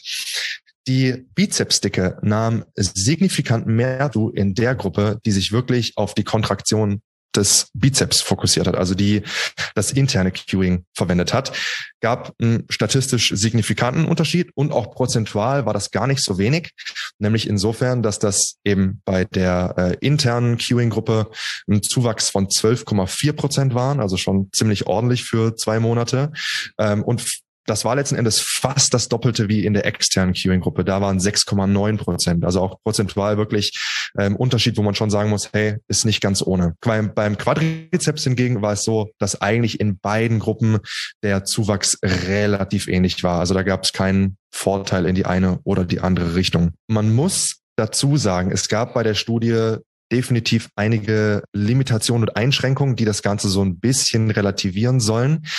Nämlich zum einen, es wurden nur Isolationsübungen angeschaut. Also wir hatten ja einmal den Bizeps Curl und einmal den Beinstrecker. Und das sind sicherlich Übungen, die sich eher für so einen internen Fokus anbieten. Weil ich denke, das kann auch jeder irgendwo nachvollziehen. Wenn man sich jetzt zum Beispiel bei, eine, bei einer freien Kniebeuge mit Langhantel auf eine bestimmte Muskelgruppe fokussieren soll während der Ausführung und das Ganze dann auch noch bis zum Muskelversagen machen soll, wird relativ schwierig, weil bei den letzten Wiederholungen ist man wahrscheinlich mehr damit beschäftigt, einfach nicht zu sterben, ähm, statt sich auf äh, das Kontrahieren seines Quadrizeps zu fokussieren. Das heißt, das war vielleicht so ein Stück weit irgendwo ja insofern eine Limitation, dass es zugunsten der Gruppe ging, die dieses interne Queuing verwendet hat, weil es eben einfach Übungen waren, die dafür sehr geeignet sind. Ne? Ähm, das sollte man definitiv im Hinterkopf behalten. Dann natürlich auch, es waren keine trainierten Probanden. Das heißt, wir wissen nicht, wie sich das Ganze bei trainierten Probanden äh, äußern würde. Und wir wissen auch nicht, wie es bei höheren Lasten ausgefallen wäre. Das heißt, wir waren ja hier in einem relativ moderaten Wiederholungsbereich von acht bis zwölf. Das heißt, würde man da nochmal ein, ein Stück weit tiefer gehen, vielleicht auch mal vier, fünf, sechs Wiederholungen, auch da dann fraglich, ob man sich wirklich noch so sehr auf das Kontrahieren eines bestimmten Muskels fokussieren kann oder auch da, ob man nicht einfach nur noch, nur noch damit beschäftigt ist, das Gewicht eben irgendwie nach oben zu bewegen. Wenn man sich so insgesamt den, äh, den Forschungsstand zu diesem Thema anschaut, dann gibt es tatsächlich in puncto Muskelhypertrophie und auch speziell Krafttraining wirklich relativ wenig. Das hat auch die Studie für mich super interessant gemacht, einfach weil das so eine relativ äh, neuartige Erkenntnis ist.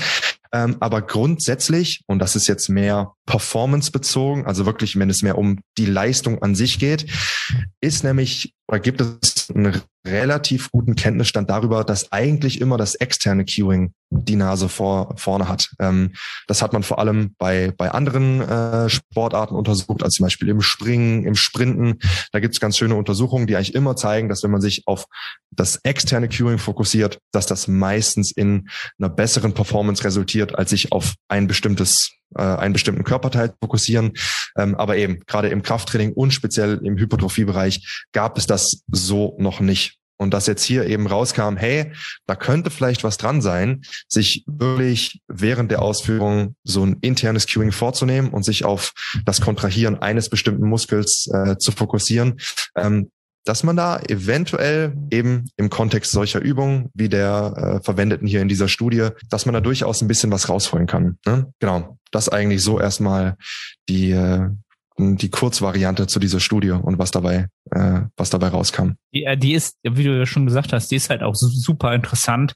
Dann kommt, hast du ja auch schon äh, die, die Limitationen alle aufgeführt was mir halt zuerst in, in den Gedanken kam, ist halt, okay, bei einem Bizeps-Curl hast du halt schon eher die Möglichkeit, ähm, Synergisten halt mit einzubringen als bei einem äh, bei einer Leg Extension. Ne? Da hast du halt weniger Möglichkeit, halt vielleicht auch ähm, andere Muskelpartien mit mit zu nutzen, was dann vielleicht auch der der Studie in, während der Studie halt nicht auffällt, ne? Selbst bei einem Bizeps Curl, der halt, weiß ich nicht, standardisiert wird, wie er halt aussehen soll, hast du dann vielleicht doch mehr die Möglichkeit und das ist vielleicht auch einer der Gründe, warum das einfach ein bisschen anders ausgegangen ist. Ähm, ja. Genau, aber die die die Frage jetzt natürlich im Raum steht für den für den Zuhörer, für die Zuhörerinnen, ähm, genau, wann wann macht es ja halt Sinn, welche Cues halt zu nutzen, wann macht es Sinn, sich was vorzustellen oder halt auch nicht was vorzustellen. Ich glaube, das, das wird gleich nochmal interessant, so ähm, eure Meinung dazu zu hören. Ähm, ich kann ganz kurz dazu sagen, dass ich mittlerweile auch im Großteil eher zum, zum Zwecke des Erlernen von Übungen auf, auf, auf die, die internen Cues definitiv eher zurückgreife, um einfach erstmal so eine gewisse Bewegungskompetenz und neuronale Effizienz zu gewährleisten bei einem Menschen, der einfach diese Erfahrung und diese, diese Wahrnehmung im System einfach erstmal braucht, vielleicht, um auch wieder einen Anker zu haben, okay, ich habe jetzt erstmal die Sicherheit, den Muskel überhaupt anzusteuern, weil ich weiß, ich habe ihn mal gespürt. Ja, das ist natürlich irgendwie so ein, für mich immer so ein, gerade im Person Training, im One-on-One-Training, ist das für mich immer so sind das oftmals Schlüsselmomente, wo danach dann der Fortschritt in der Übung einfach um ganz, ganz viele Prozentpunkte auf einmal enorm nach oben geht, als wenn man nun sagt, mach einfach. So, ne? Wenn ich von außen sage, das sieht richtig aus, dann wird's nur der Muskel machen können. Ne? Ist auch richtig. Ne? Du kannst dann alles klar, sieht so aus, kann kein anderer Synergist irgendwie tun. Aber das bringt den Menschen halt nicht äh, sozusagen in die in die Selbstwirksamkeit, wenn man so will. Ja, selbstwirksam, dass er das gespürt hat und selbst gemacht hat und nicht gesagt hat, ja, mein, mein Trainer steht immer daneben und hat gesagt, das ist in Ordnung. So, dann ja, ne, also wie viel habe ich dann selbst daran äh, sozusagen am, am Ergebnis produziert? Das mal so ein bisschen aus meinem Alltag, aus, aus dem Personal Training heraus. Für mein Training habe ich es deutlich ja deutlich weiter rausgenommen, aber vielleicht auch aus dem Grund heraus, dass ich jetzt auch schon seit 15 Jahren trainiere und diese ganzen Cues einfach Gewohnheiten geworden sind, ne, die im System einfach keine Kapazität mehr kosten, die einfach, die einfach stimmen wahrscheinlich oder ähm, hoffentlich stimmen. Ja. ja, so jetzt ist so die Frage, wie sollte man das in die Anwendung bringen? Mhm. Moin, moin, Arne hier. Ganz kurze Unterbrechung, um dich auf die Nettohypertrophie hinzuweisen. Du strebst nach maximaler Hypertrophie. Du fragst dich, ob das Steigern des Gewichts auf der Handel oder doch eher die Mind-Muscle-Connection Priorität hat ob die Intensität, also die Nähe zum Muskelversagen ausschlaggebend sind oder doch eher ein dynamisches Trainingsvolumen. Kurz gesagt, alle diese Faktoren sind relevant, wenn es um Hypertrophie geht. Die Nettohypertrophie bietet eine Trainingsplanung, die all diesen Faktoren gerecht wird und einen Zeitraum von vier Monaten über drei Phasen, also drei Mesozyklen, jedem der genannten Faktoren zur passenden Zeit seine stärkste Rolle spielen lässt. Die einzelnen Phasen sind so gestaltet, dass die Ergebnisse in Form von Anpassungen die nächste Phase befeuern. Diese Phasenpotenzierung ermöglicht es auch, Adaptionswiderstände, also Prozesse, die positive Anpassungen mit der Zeit kleiner ausfallen lassen, zu kontern und über alle drei Phasen möglichst viel Nettohypertrophie zu produzieren. Wenn du also ein Trainingssystem suchst zu einem fairen Preis, dann schau jetzt in die Beschreibung und ich freue mich, dich bei der Nettohypertrophie begrüßen zu dürfen. Also ich, ich, ich würde vielleicht äh, ganz kurz vorweg nochmal eine, eine, einen kurzen Disclaimer hier einwerfen. Den hast du zwar am Anfang schon gebracht, aber man muss natürlich sagen, jetzt rein aus wissenschaftlicher Sicht, speziell im Krafttrainingsbereich und speziell auf das Thema Hypertrophie gibt's da halt noch so gut wie gar nichts. Also das war jetzt eine Studie, muss man natürlich immer so ein Stück weit im, im Hinterkopf behalten, bevor man jetzt sagt, oh, mega cool, okay, interne Cues hat in dem Fall zumindest für den Bizeps bessere Ergebnisse gebracht. Jetzt mache ich alles nur noch in der Form. Sollte man vielleicht aufpassen. Aber ich fand es insofern ein sehr schönes Ergebnis, weil es einem auch irgendwo zeigt, es geht sehr wahrscheinlich beides. Also ich meine, selbst auch die Leute, die sich jetzt in dem Fall beim Bizeps Curl auch auf das externe Curing fokussiert haben, die haben ja durchaus auch ein signifikantes Wachstum verzeichnet. Also irgendwo das vielleicht so als Prämisse vorneweg, egal was einem am Ende selber besser taugt im Training, man macht schon mal nicht sehr viel falsch. Das ist schon mal, finde ich, vorneweg ganz, ganz wichtig. Und meine Art und Weise, wie ich es sowohl bei mir selber, aber auch im, im Coaching-Prozess mit einbaue, ist, ich verwende beides. Also für mich ist definitiv äh, das Fokussieren auf diese internen Cues eine Sache, die ich sehr gerne mache bei Isolationsübungen, sehr gerne auch speziell bei solchen Muskelgruppen, wo ich vielleicht sowieso schon Schwierigkeiten habe, den Muskel zu spüren. Also jetzt mal ähm, aus Anekdote aus meinem eigenen Training. Bei mir war und ist es immer die seitliche Schulter, habe ich wahnsinnige Schwierigkeiten. Und wenn ich mich da dann wirklich mehr so auf rein das Externe fokussiere und ich würde mir jetzt beim Seitheben vorstellen, okay, wirf die Kurzhanteln an die Decke, dann würde ich wahrscheinlich original gar nichts spüren in der Schulter. Ne? Also ähm, ich denke, speziell bei solchen Geschichten kann das durchaus eine Relevanz haben, sowas mit zu verwenden. Ne? Also speziell bei Isolationsübungen, speziell vielleicht auch bei Muskelgruppen, wo man eh schon Schwierigkeiten hat, was zu spüren, sich dann eben ganz speziell darauf auch zu fokussieren. Definitiv, und das geht sowieso dann eigentlich einher bei den meisten Isolationsübungen eher in einem moderaten bis etwas höheren Wiederholungsbereich. Weil, wie gesagt, sobald man da unter eine gewisse Grenze fällt, finde ich, wird es sehr, sehr, sehr schwer, sich da speziell auf eine Muskelgruppe zu fokussieren, selbst auch bei Isolationsübungen. Und vielleicht als, äh, als dritter Punkt, den ich auch wichtig finde und der tatsächlich auch in einer Studie von Kalatayut und Kollegen aus 2017 untersucht wurde, dass dieser Fokus auf eine spezielle Muskelgruppe bei der Ausführung deutlich besser funktioniert bei einer kontrollierten Kadenz. Also wenn ich explosiv arbeite, dann läuft das alles viel zu schnell ab, als dass ich mich da gut auf das Anspannen eines Muskels konzentrieren könnte. Deswegen das ebenfalls so ein Punkt, kontrolliert arbeiten, tendenziell sogar eher etwas langsamer ausführen, dass man auch die Zeit und die Konzentration aufbringen kann, diesen Muskel zu kontrahieren.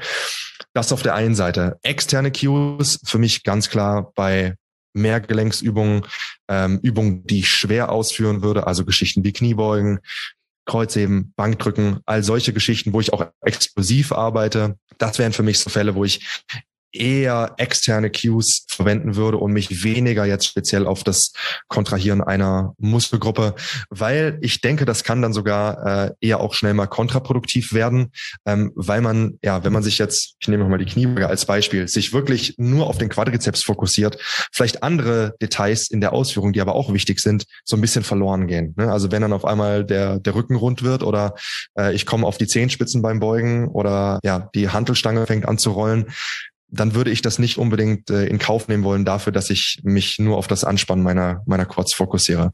Das wäre für mich so ein bisschen die praktische Anwendung, was ich auch aus der Studie rausziehen würde. Dazu vielleicht noch zum Abschluss gesagt, wo man das vielleicht auch noch mit einbringen könnte, wäre zum einen, wir hatten hier eben untrainierte Probanden. Ich denke, dass wahrscheinlich auch die meisten der, äh, der Zuhörer und Zuhörerinnen schon eine ganze Weile im Training dabei sind und so ein, ein gewisses Muskelgefühl sich auch irgendwo erarbeitet haben. Das heißt, ich würde das auch immer so ein Stück weit im Training mit berücksichtigen. Weil wenn da schon so eine gewisse Grundlage da ist und man hat eigentlich die Möglichkeit, so einen Muskel gut anzusteuern, dann würde ich da zum Beispiel auch sowas wie den Spaßfaktor mit berücksichtigen. Weil es gibt meiner Erfahrung nach Leute, die haben sehr, sehr viel Freude, sich da super es klingt jetzt wahnsinnig brohaft, aber sich so super in den Muskel reinzufühlen und sich wahnsinnig darauf zu fokussieren.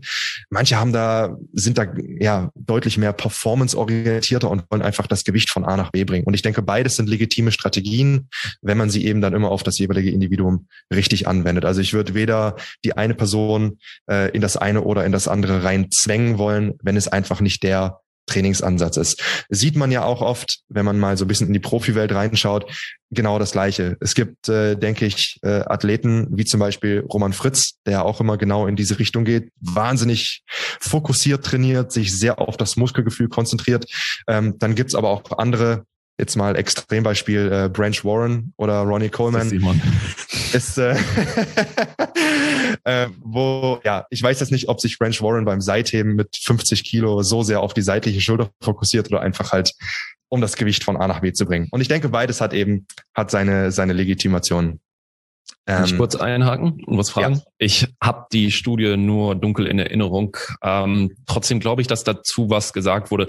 Glaubst du, dass die Unterschiede beim Bizeps, wo wir einen signifikanten Unterschied hatten zwischen den Gruppen, dass die beim Quadrizeps ähnlich ausgefallen wären, wenn wir trainierte Probanden gehabt hätten, einfach weil sie wissen, dass hm. sie dass sie einen Quadrizeps auch flexen können, weil ich ich, ich habe immer so ein bisschen das Gefühl und ich glaube, das wurde auch in dieser Studie angesprochen, ja. ähm, dass es gerade auch so einem Anfänger leichter fällt, den Bizeps zu flexen, einfach weil er auch kopfnah ist. Äh, die meisten sehen, was im Bizeps passiert und machen wir uns nichts vor, man trainiert, hat jeder schon mal irgendwie zum Spaß seinen Bizeps geflext, sei es auf einem Klassenfoto oder sonst was. Also deswegen hier die Frage, glaubst du, dass die äh, Ergebnisse bei trainierten Probanden in den Quads zugunsten der internalen Gruppe ausgefallen wären? Kann ich mir sehr gut vorstellen. Ja, genau aus dem Grund, was du gesagt hast. Und eben, das wurde auch in der Studie angesprochen. Da wurde es ein bisschen genereller gefasst, dass sie gesagt haben, wahrscheinlich alles, was irgendwo im Oberkörper abläuft, ist gerade bei Anfängern leichter anzusteuern, als was im Unterkörper abläuft. Deswegen natürlich reine Spekulation, aber ich kann es mir durchaus vorstellen, dass wenn man hier die gleiche, das gleiche, äh, die gleiche Methodik nochmal mit trainierten Probanden durchgehen würde, dass da auch beim Quadrizeps die Ergebnisse anders ausfallen, ja. Kann ja, ich mir sehr gut vorstellen. Was man definitiv machen sollte in meinen Augen, weil, wie du gesagt hast, es gibt ja viele EMG-Studien in diese Richtung, mhm. äh, wo wir quasi aber immer nur Querschnittstudien haben. Und äh, ja. das war jetzt mal eine Studie, die eine Längsschnittstudie ist und tatsächlich auch mal gezeigt hat, bringt so ein internaler Q, der eventuell auch das EMG äh, in die Höhe schießen lässt oder steigen lässt, mhm. dann eine Längsschnittstudie tatsächlich auch was oder ja. nicht. Deswegen, ja. mich wundert es ehrlich gesagt auch, diese von 2018, dass das bisher noch nicht äh, repliziert, so sagt man, ne, repliziert ja. wurde ja. mit trainierten Probanden. Das äh, wäre mal Ein schönes Ding. Ja, voll, voll. Also es gibt eben relativ viel, ähm, auch, auch bezüglich Kraft gibt es da einige Untersuchungen, auch eine recht neue, ebenfalls von Grigic äh, von 2021. Der hat da sogar eine Meta-Analyse gemacht zum Thema. Aber eben rein auf, äh, auf die Muskelhypertrophie bezogen, super, super, super wenig. Ich glaube, es ist sogar die einzige Studie, die, mhm. wie du sagst, äh, das im, äh, also eine Längsschnittstudie, Längsschnittstudie gemacht hat. Ähm, wäre mir sonst auch nichts bekannt. Ne? Aber umso interessanter finde ich halt die Ergebnisse auch. Ne? Und müsste man schauen, wie sich das dann, ähm, ob sich das replizieren lässt oder ja, ob dann eben was anderes rauskommt. Ja. Ja, also ich glaube, wenn wir jetzt wieder rein nur über den, den Hypertrophie-Faktor sprechen, hat Simon das, glaube ich, schon gut am Ende, glaube ich, einen wichtigen Faktor gebracht, dass äh, am Ende wir natürlich auch schauen müssen, wo uns das aktuell am meisten halt gefühlt im Prozess auch vielleicht so ein bisschen voranbringt, weil wir es einfach, äh, ja, uns einfach mehr, mehr Freude bereitet, so zu trainieren. Nichtsdestotrotz ist auch da natürlich irgendwann der Punkt angekommen, wo äh, unser Körper natürlich äh, Adaption nicht mehr möchte und die ganzen, die äh, uns verhassten Adaptionswiderstände halt in gewisser Weise aufkommen und wir halt immer weniger rauskriegen für das, was wir halt an Reiz äh, investieren und dann äh, es vielleicht Sinn macht, vielleicht einfach mal die äh, Richtung zu wechseln, ja. Oder vielleicht auch einfach, was, was ich gerne nutze im, in, in der Trainingsplanung, bestimmte Übungen verschieden zu thematisieren. Ja, also wenn ich jetzt äh, genau zum Beispiel eine, eine Mehrgelenksübung habe, ähm, im niedrigeren Wiederholungsbereich. Das ist dann ganz klar der Fokus dieser Übung ist es sozusagen progressiv mechanische Spannung als Überladung weiter, immer weiter zu forcieren. Und das ist halt dann auch das, das Ziel. Und da sind dann interne Cues halt komplett außen vor, weil wir das dann wahrscheinlich nicht gewährleisten, das primäre Ziel. Und dann haben wir vielleicht, äh, keine Ahnung, irgendeine fancy Lattübung, ja, wo ich sage, okay, da wollen wir jetzt einen bestimmten Phaseanteil treffen, ne, oder einen Fiederungswinkel hier und da, wenn du einen Athleten hast, den das super interessiert, dann sagen wir halt, okay, da geht's halt nur um die Spannung in dem Bereich. Und wenn du das spürst, dann bleiben wir da drauf und dann gucken wir, dass mhm. das halt passt. Und da gibt's dann auch die Cues, die dann dazu passen. Und dann passt das meistens auch. Da kann man beides aus meiner Sicht so ein bisschen kombinieren an Spaßfaktor. Ne? Wenn der Kontext da ist und ich weiß, ich komme damit von A nach B, das ist unser Fokus, dann ist der Athlet meistens auch bereit, das ähm, ja, zu tun, weil der Buy-in halt einfach da ist. Ähm, und dann kann er halt auch beides umsetzen, weil er ja entsprechend wahrscheinlich dann auch die Resultate dafür kriegt oder er kriegt die Resultate halt dafür, weil wir das ähm, ja diese Adaptionswiderstände vielleicht auch aushebeln. Ne, was jetzt schon wieder sehr, sehr ins Detail ist, was das Ganze angeht. Aber ja, die meisten werden jetzt auch denken, ja, ich, ich kenne es halt. Ne? Es gibt so Phasen, wo man halt extrem sagt, okay, ich trainiere jetzt meine Kadenzen, also die Bewegungsgeschwindigkeit habe ich extrem runtergefahren und seitdem spüre ich den Muskel wie noch nie zuvor. Ja, und äh, ich mache das jetzt und ich mache das jetzt auch beim Bankdrücken und ich mache das jetzt vielleicht auch bei der Kniebeuge und ich merke das erste Mal, wie ich mein Quadrizeps spüre bei einer Kniebeuge. Ähm, so, das ist gut. Mit diesem Anker kann man dann halt aber auch wahrscheinlich dann möglichst schnell versuchen, halt auch die Spannung dann zu erhöhen und dann vielleicht auch wieder in die andere Richtung zu gehen. Ja, ähm, ja absolut. Ja. Eben, ich denke auch, äh, was du jetzt auch so ein, ein, Stück weit angesprochen hast, dass sich das auch durchaus sehr gut ergänzen kann. Also ich denke auch, wenn man bestimmte, nehmen wir jetzt einfach Isolationsübungen wie zum Beispiel im Beinstrecker, wenn man sich da sehr auf das Anspannen vom, vom Quadrizeps fokussiert und das dann im Laufe der Zeit auch lernt, besser zu tun, eventuell auch mit einer angepassten Kadenz, dass, dass sich das durchaus auch positiv auf die Kniebeuge übertragen kann, auch wenn ich ich dann zum Beispiel während der Kniebeuge gar nicht unbedingt speziell ans Anspannen meines Quadrizeps denke. Also ich denke, dass ich eben das durchaus auch in die Richtung irgendwo ein Stück weit, ja, ergänzen kann. Ne? Oder dass man zum Beispiel dann sagt, hey, bei der Kniebeuge, jetzt mal völlig irrelevant, ob es dann wirklich am Ende einen Unterschied macht. Aber wenn ich dann bei der Kniebeuge zum Beispiel sage, durch das erlernte Anspannen meiner Quadrizepse am Beinstrecker, wenn ich mich so und so hinstelle und das jetzt nicht eine völlige Veränderung meiner Kniebeugetechnik ist, sondern wirklich nur eine Nuance, die Fußspitzen wissen weiter rausdrehe, vielleicht etwas kniedominanter einleite die Bewegung, merke ich auf einmal deutlich besser, wie meine, wie meine Quads. Und eben, sofern das jetzt nicht völlig entgegen dem geht, was ich, was ich vorher gemacht habe als Technik, ähm, dann denke ich, hey, ich, ich würde es auf jeden Fall mitnehmen, weil das Schlimmste, was passieren kann, ist, dass die Kniebeuge sich besser anfühlt und mehr Spaß macht.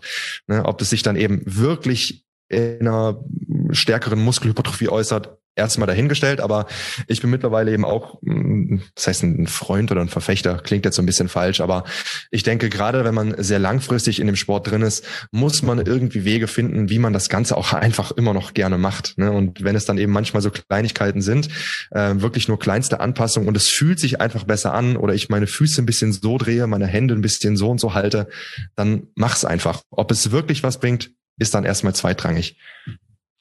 Ja, ich, ich habe gerade ein bisschen drüber nachgedacht über mein Training, während ihr euch austauscht habt.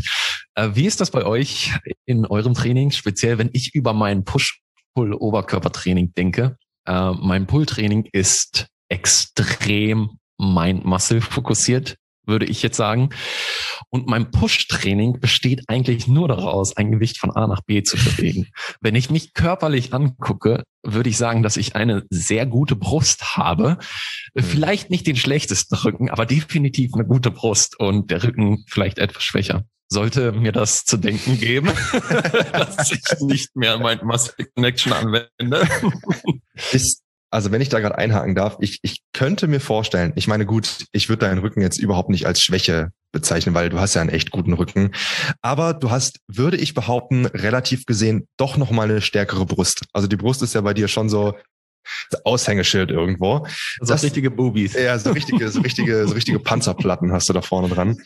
Ähm, dass das vielleicht genau so ein bisschen das ist, was ich eben auch meinte bei der Anwendung, speziell bei Muskelgruppen, wo man sich vielleicht eh ein bisschen schwerer tut, die vielleicht eh ein bisschen hinterherhinken, dass da so eine Mind-Muscle-Connection anzustreben vielleicht ganz sinnvoll sein kann. Und bei anderen Muskelgruppen, die eh stark sind, bei mir zum Beispiel genau das gleiche mit der Brust, wenn ich vier Wiederholungen Bankdrücken mache und ich denke einfach nur, krieg das Gewicht irgendwie hoch. Ich habe einen Pump in der Brust, ich muss nichts machen, ich muss an nichts denken. Das kommt einfach. Dass man dann eben bei solchen Übungen sich das vielleicht nicht so zu Herzen nehmen muss. Und da ist es wirklich okay, so mach einfach die Ausführungen sauber, ähm, aber krieg das Gewicht irgendwie von A nach B und das reicht dann da vielleicht auch aus. Ähm, Wäre jetzt so meine Idee, ähm, wieso das bei dir vielleicht auch gerade zufälligerweise so ist. Äh, äh. ah, du, ob dir, genau, ob dir das zu denken geben sollte. Das Brusttraining auf, auf jeden Fall nicht. Ja, das, das passt, glaube ich.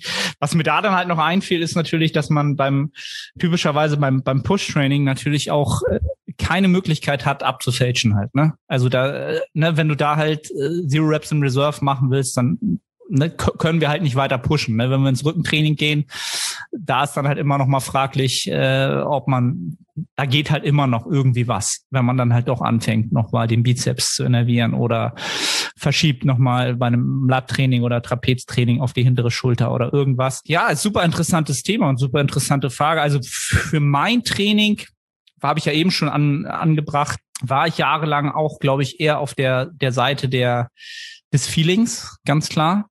Was für mich allerdings, und um einfach jetzt mal wieder auch so die, die Erfahrung zu teilen, auch nicht die produktivsten Jahre waren. Das hat auch noch andere Gründe gehabt, was so ein bisschen die Ernährung betraf, aber jetzt rein so vom Trainingsreiz waren das für mich nicht die produktivsten Jahre, sondern die produktivsten Jahre waren die, wo ich beides an, beides in die Anwendung gebracht habe und das dann für mich halt auch immer ganz klar einen Fokus gab für diese Übung wie ich es eben sozusagen so ein bisschen an, angebracht habe. Um, ähm, da ist dann am Ende wieder so ein bisschen vielleicht das, da war meine Überzeugung dann einfach vielleicht auch, auch größer.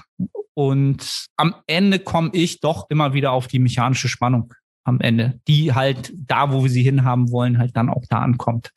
Und ja, wie Simon schon gesagt hat, beim Bankdrücken musst du dich jetzt nicht groß drum kümmern. Ähm, wenn du den Brustmuskel da nicht mit reinbringst, dann wirst du halt auch nicht diese Gewichte bewegen und die du da jetzt bewegt hast, das wird nicht der Trizeps alleine tun oder vielleicht noch irgendwie die Schulter oder was auch immer. Ja, also auch da wieder, es wird keine, keine endgültige Meinung unsererseits geben. Macht jetzt hier das, macht dort das.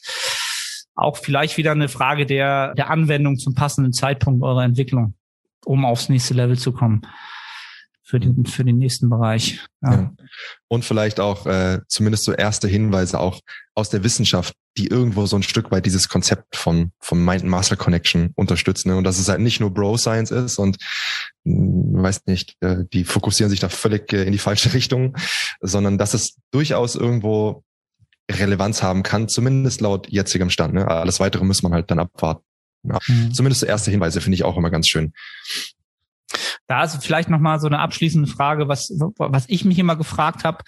Ähm, das Analysieren mit mit äh, via, via EMG. Ähm, wie seht ihr das als als Messmethodik für die Hypertrophie? Ist ja auch immer, ich, ich glaube doch relativ äh, kontrovers diskutiert. Weiß ich nicht. Also da machst du ein unfassbar großes Fass auf. Ja, Dazu gibt's ja mittlerweile auch äh, wirklich äh, Literaturreviews in die Richtung, äh, was Vor- und Nachteile sind. Es, es gibt Vor- und Nachteile. Ich für meinen Teil denke, mein Gott, schaden wird's nicht, wenn das richtig angewendet ist, äh, richtig auf den Muskel gebracht ist und so, dann kann man davon vielleicht Nutzen ziehen, äh, definitiv.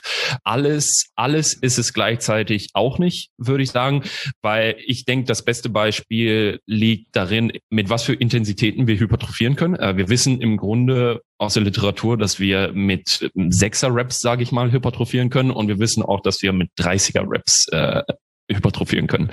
Und 30er Reps werden definitiv einen, einen geringeren EMG-Ausschlag, äh, maximalen als auch im, im Schnitt als tiefe Reps und wir werden mit beiden gleich gut hypertrophieren können. Also irgendwie muss man es ja, man muss ja irgendwas haben, woran man es festmachen kann. Ne? Man muss ja irgendwas messen. Äh, und von daher, ja. Man Einfach muss um messen. Einfach damit was wieder was gemessen hat, damit man wieder einen Wert hat, um irgendwas äh, zu kontrollieren. Ihr merkt schon, das ist mein, mein Thema gerade. Ich, ich muss mich gerade von davon ein bisschen distanzieren, weil ich das, glaube ich, ein bisschen übertrieben habe in ganz, ganz vielen Bereichen. Nichtsdestotrotz ist das, glaube ich, sehr, sehr hilfreich. Ja, also ich glaube, da haben wir jetzt äh, auch nochmal ein, interessantes Thema besprochen. Können gerne die Zuhörer und Zuhörerinnen auch äh, ihr Feedback dalassen. Im besten Falle würde ich sagen unter dem YouTube-Video. Da kann man dann auch äh, Fragen stellen oder auch euer Feedback dazu, wie, wie sich das bei euch in, in, in den letzten Jahren entwickelt hat, vom einen zum anderen und ob ihr interne, externe Queues eher nutzt, ob ihr überhaupt Queues nutzt, also sich euch irgendwas vorstellt. Da fallen mir halt wieder die Menschen an, äh, von denen du im Fit One gesprochen hast, ob die sich überhaupt was dabei denken, wenn sie halt eine Übung machen. Ich glaube, das ist vielleicht so zum Abschluss ein ganz, ganz wichtiger Punkt. Ähm, die Intention überhaupt, warum gehe ich ins Training, warum mache ich die Übung, warum mache ich die eine Wiederholung und warum mache ich diesen Sport überhaupt die wird den meisten dann wahrscheinlich schon äh, im Prozess ganz, ganz viel weiterbringen, wenn sie äh, sich das einfach mal die Zeit nehmen und sich das vor Augen rufen äh, oder das überhaupt erstmal klar vor Augen haben. Und alles, was dabei rauskommt, ist, ist weder falsch oder falsch oder richtig. Ne? Also ich meine, warum haben wir alle dann mit dem Sport halt angefangen? So, ne? Also ich meine, ich bin da ehrlich, ich wollte damals einfach auch nur äh, nackt besser aussehen. Ne? So ganz simpel. Und wenn, wenn du mich heute fragst, ist das, das halt komplett ein ganz anderer Antrieb. So, ne? Und ich glaube, das wäre bei jedem so. Was, also, mir ist scheißegal, wie ich nackt aussehe. Bis zur nächsten Wettkampfsaison. die dann äh, irgendwann mal irgendwann ja. mal kommt. Ähm, genau. Ja, Thomas, gibt's da bei dir ein Update vielleicht? Irgendwelche Entscheidungen, die du getroffen hast? Tendenz? Äh, nein, nein. Ich glaube, äh, der letzte der letzte Podcast ist ja noch nicht so lange her und äh, mhm. dementsprechend gibt's da noch nichts Neues. Im Moment ist super viel anderes, weswegen ich mich nicht so wirklich darum kümmere. Simon, bei dir? Also irgendwo im Hinterkopf ist es natürlich, aber. Ja, bei mir genau das gleiche wie beim letzten Mal auch. Also keine Veränderung ähm, in der Hinsicht. Es bleibt, es bleibt alles möglich und unmöglich. Es, genau, genau so. alles kann, nichts muss. Weißt du, vielleicht sage ich auch einfach nur nichts und dann zack stehe ich äh, ein paar Monaten auf der Bühne. Ich glaube, das ist auch das, äh, da, damit habe ich gerechnet. Irgendwie sowas kommt bei dir. Aber wir werden, also wenn ihr den Podcast jetzt konsequent verfolgt, dann müsst ihr eigentlich immer das YouTube-Video euch nur anschauen und äh, dann werdet ihr im Gesicht sehen, ob er da was vorhat oder nicht. kannst, kannst du nämlich gar nicht äh, vermeiden dann. Im nächsten sitze ich mit so einer Kanye West Maske, weißt du, diese neuen? Ist das so ein Trend, Kanye West Masken oder? Ich glaube, nur bei Kanye West ist es ein Trend. Aber vielleicht wird es auch. Ach so, okay. Okay. Ja. ja. cool. Also zwei Themen, die glaube ich für alle äh, jetzt sehr, sehr interessant waren, um das auch mal ja, ein bisschen tiefer zu beleuchten. Jungs, ich danke euch wieder für für den Input äh, zu den Studien und den ganzen ähm, Hypertrophie-Kram, der uns im Kopf herumschwirrt. An alle Bitte. Zuhörer und Zuhörerinnen, vielen Dank, dass ihr bis hierhin äh, durchgehalten habt äh, und euch das Ganze gegeben habt. Wie immer gerne iTunes-Review und äh, bei Spotify kann man jetzt auch Bewertungen abgeben. Ja, wusste ich noch nicht. Soll ich jetzt in jedem Podcast mal am Ende erwähnen. Freut uns, mich natürlich, wenn da ähm, ein paar Sternchen bei rumkommen. Und ansonsten Fragen gerne ähm, unter das YouTube-Video ballern. Äh, dann kommen wir drauf zurück. Jungs, noch irgendwelche philosophischen Worte eurerseits am Ende? Absolut nicht heute. Simon, auch nicht. Nee, kein, kein, äh, no Philosophy Saturdays. Nee, äh, heute, heute nicht. Gerne beim, beim nächsten Mal dann. Hier, hier, train hard, train smart. Beenden wir es Genau, damit? genau. genau. Damit, da, okay, das, besser kann man es nicht sagen. Train hard, train smart. Freunde, bis zur nächsten Episode. Ciao, ciao.